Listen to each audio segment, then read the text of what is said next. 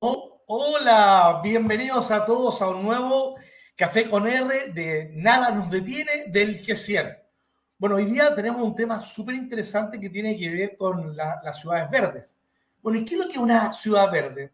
Son ciudades que están diseñadas especialmente para ver todo el tema de sustentabilidad, con todo lo que tiene que ver con cómo construyo, eh, las, pistas de las bicicletas, el tema de la conducta del agua, y hay varias ciudades verdes en el mundo que han tenido muchísimo éxito eh, en diferentes lugares de esta tierra. Por ejemplo, en Dinamarca, Copenhagen, eh, han hecho un trabajo espectacular y Dinamarca como país, eh, desde 1980 su PIB ha aumentado el 100%. Y eso, ¿cómo lo han hecho con el tema de las energías? Bueno, la energía, el consumo allá ha aumentado solo un, un 6%.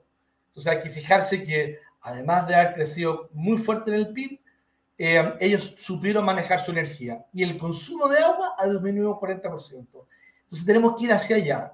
Otras ciudades que, que también son verdes alrededor del mundo, bueno, está Zurich en Suiza, está Reykjavik en Islanda, está Estocolmo en Suecia y hay varias más. Y naturalmente, con nuestro aporte y con nuestras amigas que van a estar presentes acá en este nuevo Café con R, queremos entregar ese granito de arena para que todas las ciudades de Chile también eh, se consideren como ciudades verdes.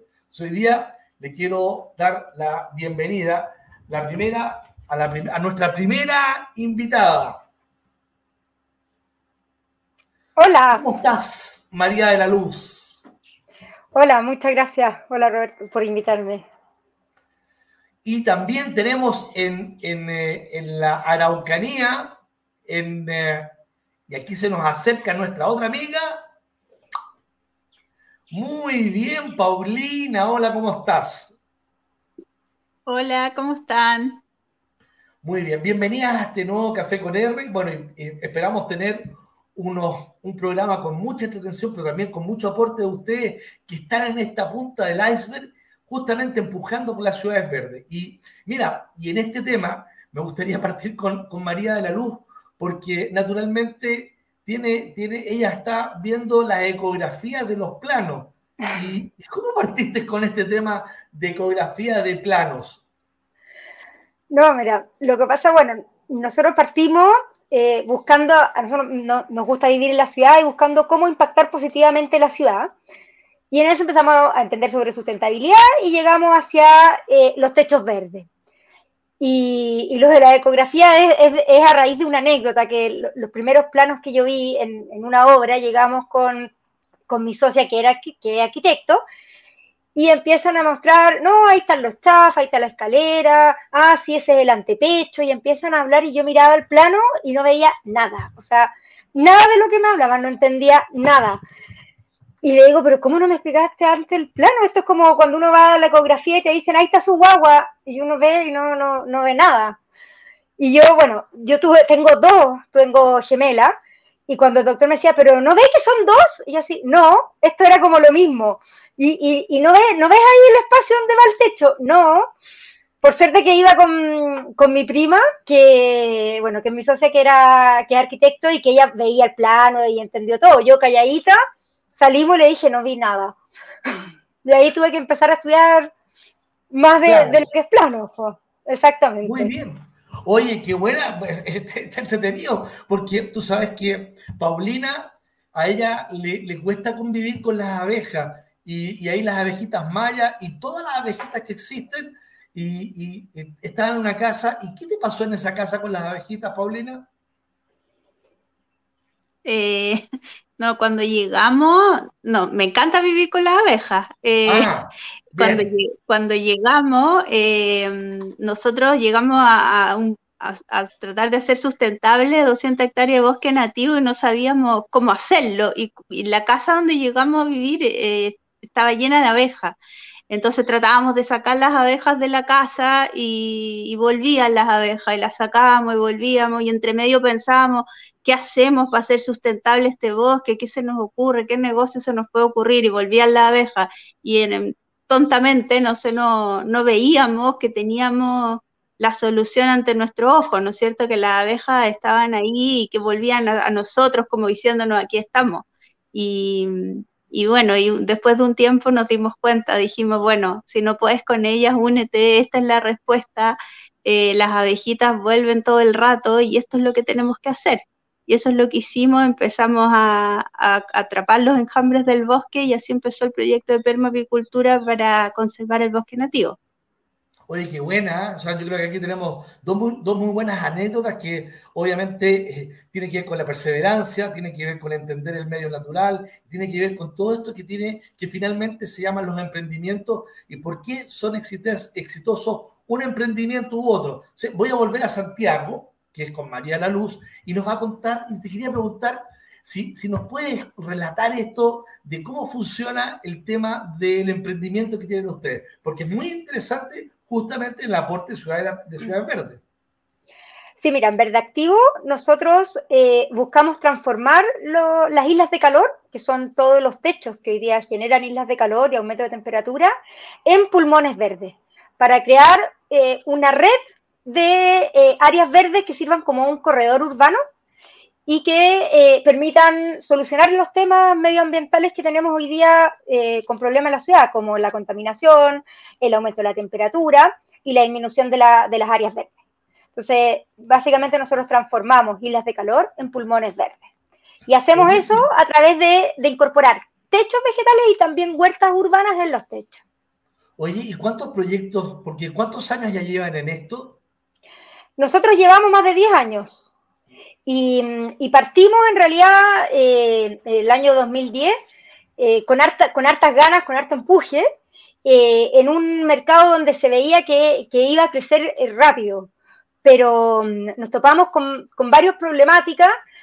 por un lado, que nosotros queríamos implementarlo de una manera y las constructoras y la forma en que se hacían la, el paisajismo era distinto. Entonces nosotros desde que cotizábamos de una manera distinta, instalábamos de una manera distinta, nosotros incorporamos la, industrialización en el paisajismo, cosa que nos, hasta el día de hoy somos la única empresa que tiene sistemas industrializados. Y, por lo tanto nos costó un poco lograr que, la gente no, nos creyera y aceptara esta nueva, forma de trabajar. Y por otro lado, eh, el impulso vino donde se hicieron muchos proyectos y algunos no tan rigurosos y fallaron. Entonces como que vino después un, como una decepción y mucha gente se empezó como a decir, no, no quiero seguir haciendo techos verdes porque se llueven o porque no resultan. Cuando si tú miras, tú mismo comentaste todas esas ciudades al inicio, todas tienen techos verdes. O sea, los techos verdes sí funcionan. El tema es que hay que hacerlos bien.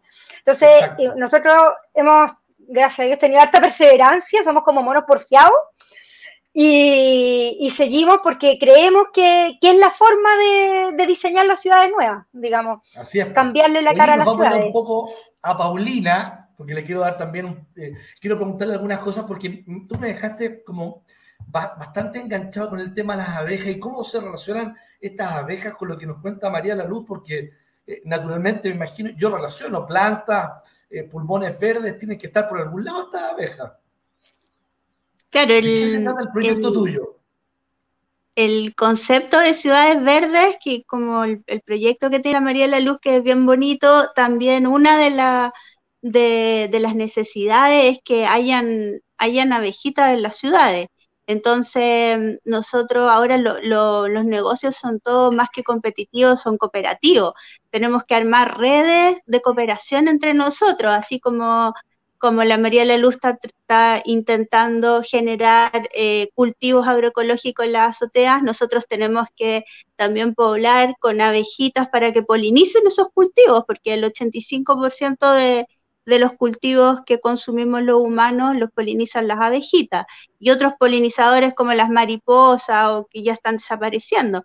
Entonces, para que esos cultivos se multipliquen y se produzcan, necesitamos abejas. Así que tenemos que introducir abejas en las ciudades si queremos ciudades verdes. Han habido muchos eh, intentos de introducir abejas, pero eh, hay investigaciones de por qué han fallado. Entonces, en, la, en el nivel piso, por decirlo así, han fallado porque las abejas son muy susceptibles, sobre todo a la polución y a la contaminación acústica. A ellas les gusta la paz, les gusta el silencio. Entonces, si uno subimos las abejas en la azotea, ellas encuentran al tiro tranquilidad, paz, silencio, eh, sube la temperatura, tienen más acceso al sol, hay menos sombra y también hay menos eh, robo, porque también pasa que hemos puesto abejas en plaza y cosas así, la gente las destruye, eh, hay vandalismo. Entonces es un muy buen lugar para tener abejas porque están más protegidas, también hay que tener cuidado, son, son peligrosas, digamos, si uno no tiene las medidas necesarias. Entonces tiene que ser una red de apoyo entre cultivos agroecológicos y abejitas para tener ciudades sustentables y verdes. Oye, Paulina, ¿y ustedes el negocio, cómo, cómo hoy día lo están presentando? ¿Cuáles, ¿Cuáles son los clientes que ustedes tienen? Nosotros tenemos modelos de negocios para edificios que ya, que ya funcionan, digamos, que ya están construidos, donde habilitamos azotea, eh, instalamos, habilitamos la azotea, la parte arquitectónica, eh, tenemos, trabajamos con, con, proyectos de los chicos de Chile Huerta, que ellos son especialistas en huertas agroecológicas, donde ellos hacen toda la instalación de las huertas y ponemos las abejitas y dejamos la azotea funcionando. O partimos desde el principio eh, construyendo, eh, trabajamos con un arquitecto, construyendo edificios pensados ya con azoteas verdes.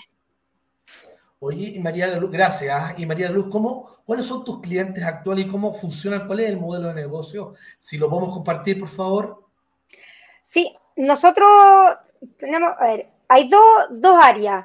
Por un lado están las, nuevas edificaciones, que ahí se trabaja con arquitectos para poder incorporar eh, techos verdes o huertas urbanas desde el nivel de diseño, es decir, desde el concepto inicial del proyecto y por lo tanto el, proyecto se piensa eh, ya con un impacto positivo al medio ambiente. Y el otro área son eh, la reconversión de los techos actuales, que es donde está el mayor potencial. O sea, solo en la región metropolitana hay más de 2.000 hectáreas de techos que pueden ser convertidos en áreas verdes.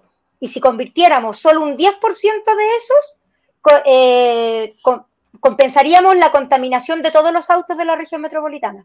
Entonces, eh, hay un potencial súper grande en, los techos actuales y ahí nosotros trabajamos con la comunidad que es dueña, que puede ser eh, un privado, la comunidad del edificio, un, eh, un, sector comercial, un mall, en, cómo convertir estos techos en pulmones verdes.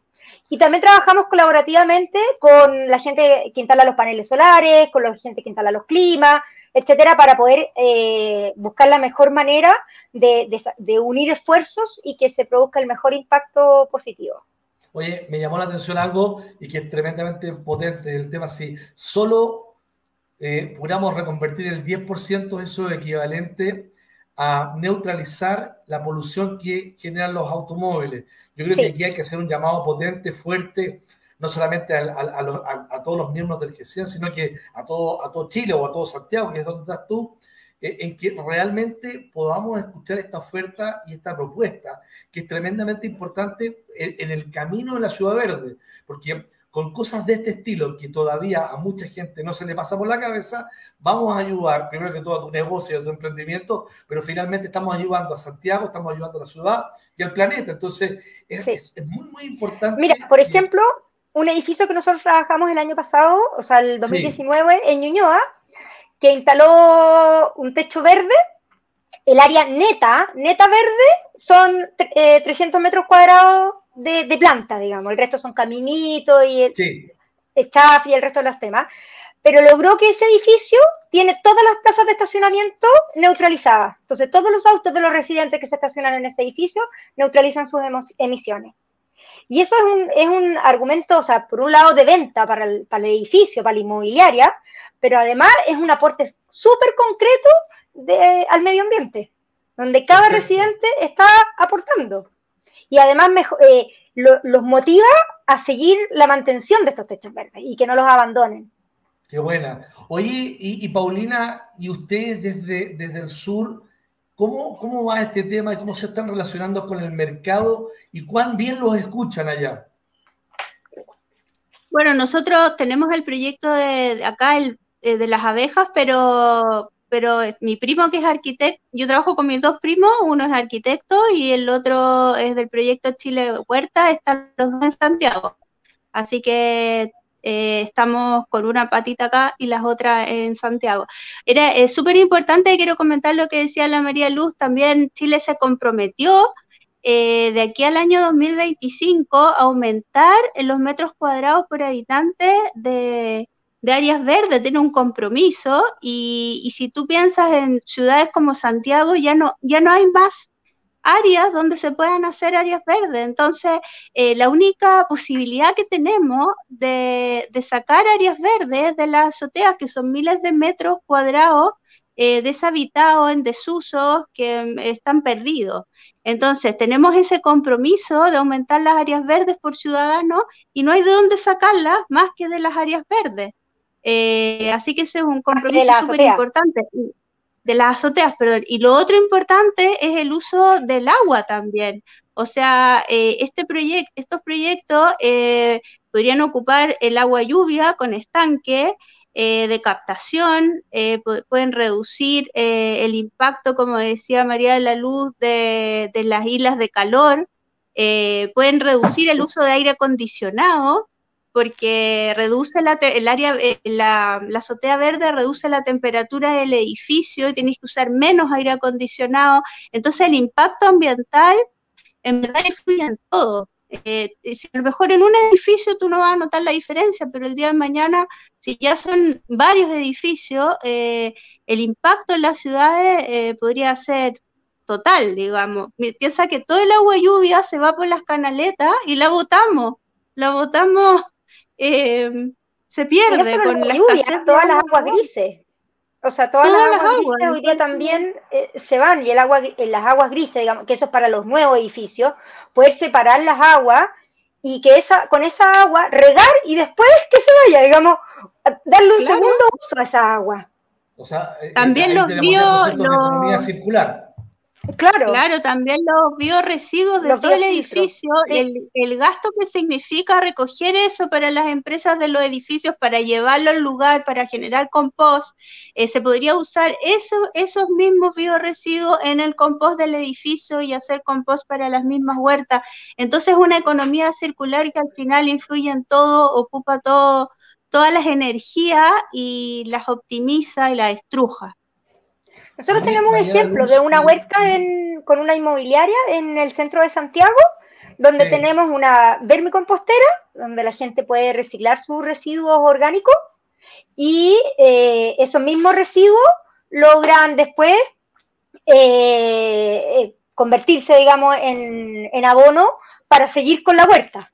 Entonces, estamos transformando, es decir, lo que no se alcanzaron a, comer, lo que no se reutilizó, no se pudo utilizar, vuelve a la compostera y vuelve a la tierra.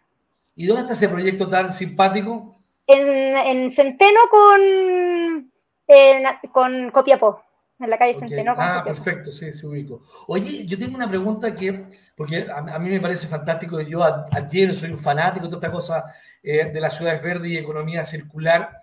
Eh, ¿Cuáles, son los principales negativos cuando ustedes van a una reunión con una empresa constructora, una inmobiliaria, o cuando van con una comunidad? ¿Qué, es lo primero que les dicen no?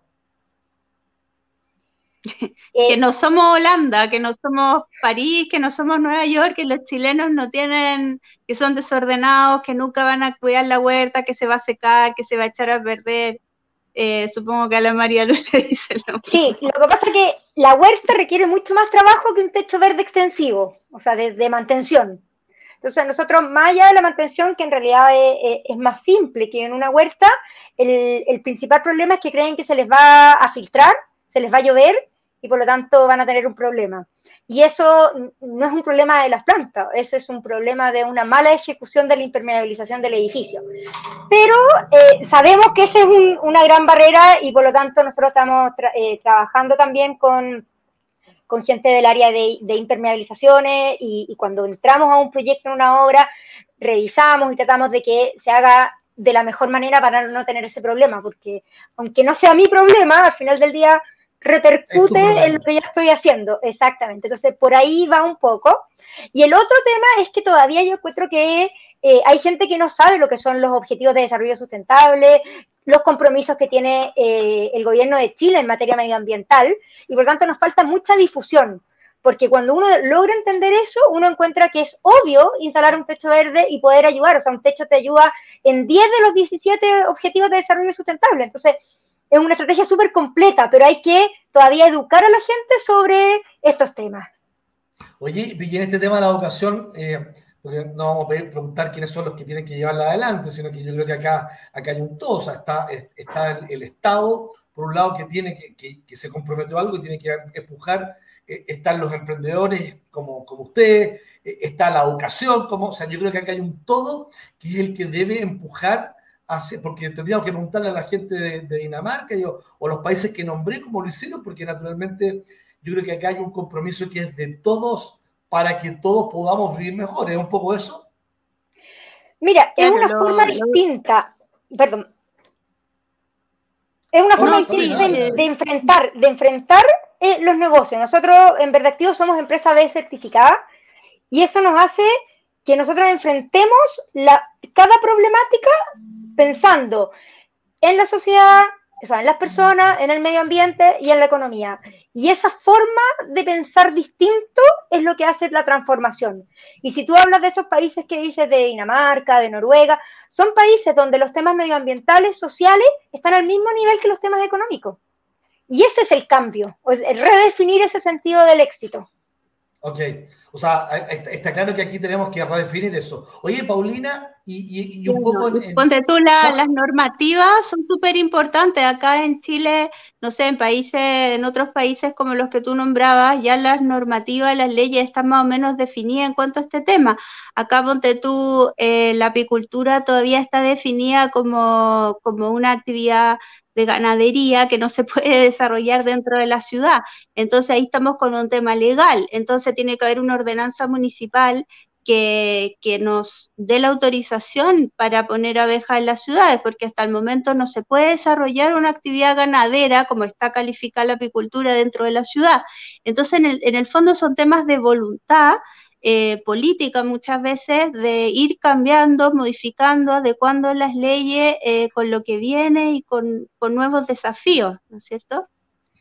Oye, eh, porque aquí yo, la idea de este programa es que justamente podamos transmitir todo lo que nos falta, porque yo soy un optimista, que a pesar de que existen un montón de obstáculos para poder avanzar en temas esto de Ciudad Verde, un programa como este e invitarlas a ustedes que nos puedan contar nos van, nos van contando, nos van relatando cada uno de los problemas. O sea, tenemos que decirle a la autoridad que cambie el tema de, ganadería a otro estado para que ustedes puedan llevar las abejas a la ciudad. Tenemos que eh, eh, buscar la, manera en que las, las, inmobiliarias y a su vez también los sistemas de educación eh, le cuenten a la gente la importancia de tener estos techos verdes, porque naturalmente nos van a ayudar a, tener una ciudad más amistosa. Entonces, eh, en, esa, en esa línea, ¿qué otra cosa más estaría faltando? Cualquiera de las dos que me pueda contribuir, ideal.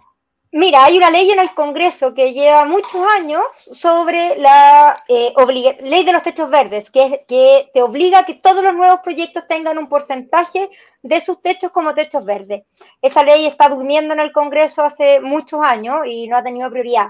Es una ley de súper fácil tramitación, o sea, más, tan fácil como la ley de las bombillas, digo, de las bombillas plásticas. Sí, sí, sí. Y, eso ayudaría a que por lo menos todos los proyectos nuevos pudieran eh, incorporar techos verdes. Y por otro lado, los, los, cambios en la Ordenanza General de Urbanismo y Construcción y los cambios en la normativa actual tienen que obligar a que cuando se hace un recambio de techumbre también incluya eh, los techos verdes.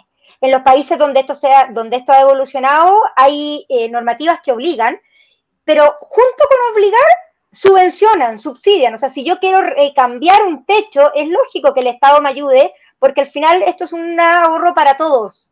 Es un ahorro que hay menos gente enferma por, eh, por los problemas de contaminación, es un ahorro para el Estado. Si hay menos eh, gasto que hacer para poder aumentar las áreas verdes, o cuando se hace un parque urbano, es todo de cargo del Estado. Cuando se hace un techo verde, es de cargo del privado, tanto la construcción como la mantención.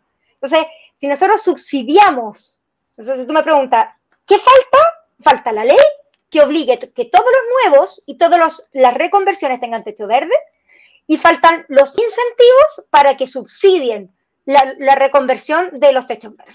Estas son como las dos áreas. Oye, me quedó tremendamente claro.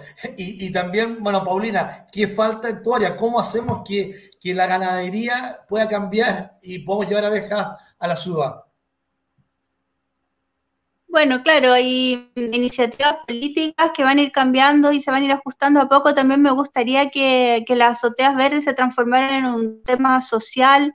Eh, ponte tú ahora y tenemos un proyecto lindo con la Fundación Sentido, que queremos hacer la primera azotea verde social para la Fundación Sentido. Trabaja con los niños que salen del Sename después de los 18 años.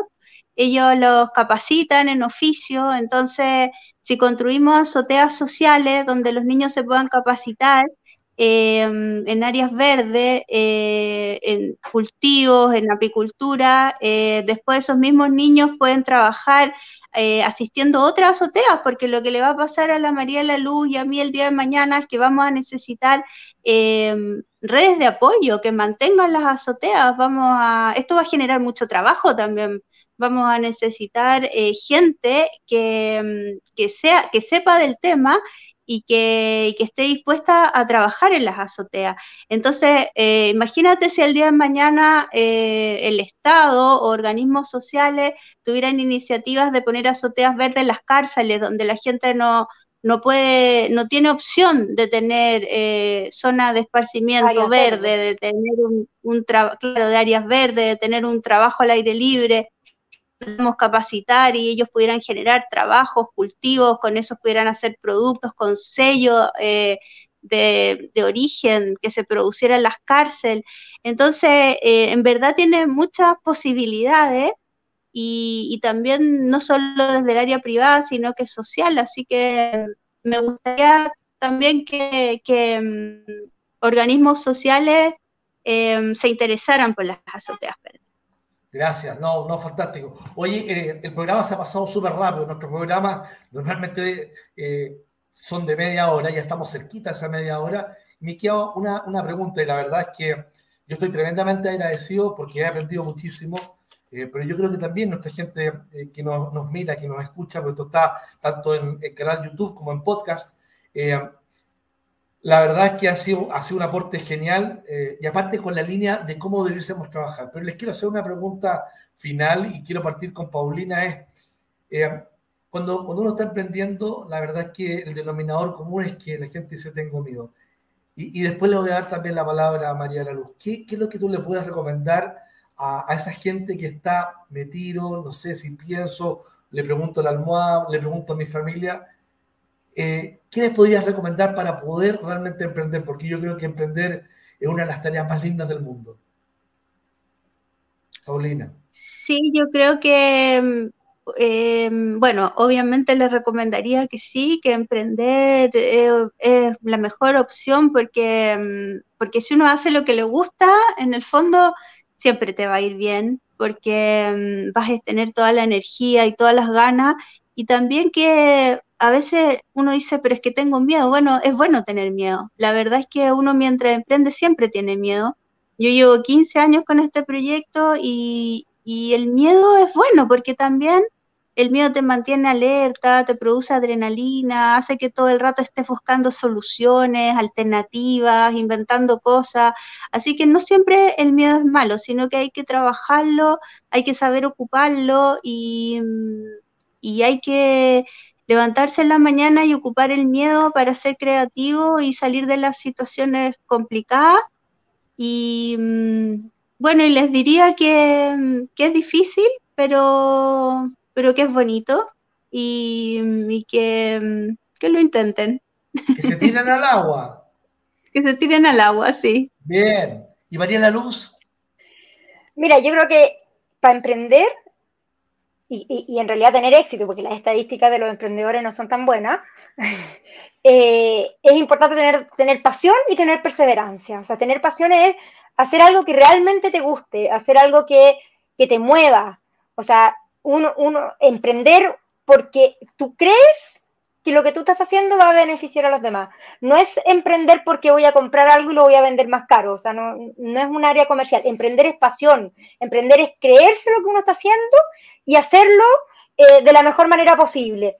Y eso va súper unido a la perseverancia. Entonces la perseverancia es el mono porfiado, cuando te dicen que no y tú decís que sí, y seguir y seguir y seguir.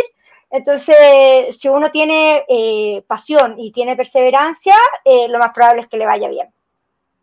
Oye, muchísimas gracias porque yo les quiero decir que realmente han sido unos excelentes programas que he tenido la oportunidad de llevar adelante. La verdad es que lo que ustedes están haciendo es un aporte gigantesco a, poder, para poder llevar a Chile en este tema del, compromiso que tiene frente, frente al planeta. Eh, un gran aporte, un gran trabajo lo que están haciendo cada uno de ustedes. Eh, y aparte que tienen muy clarito cuál es el futuro. Así que yo desde acá, desde esta tribuna, muchísimas gracias. Eh, y un bueno, voy a despedirme de esta audiencia que nos está mirando. Les doy la oportunidad también de decir chao a todos y bueno, vamos a tener un próximo programa de un café con R tan agradable, tan simpático. Un café con R de nada nos detiene. Amigos, amigas, de, donde nos estén viendo, muchísimas gracias, muchísimas gracias María La Luz, muchísimas gracias Paulina. Muchísimas gracias, a todos. Chao. Chao María La Luz, chao. Adiós Paulina.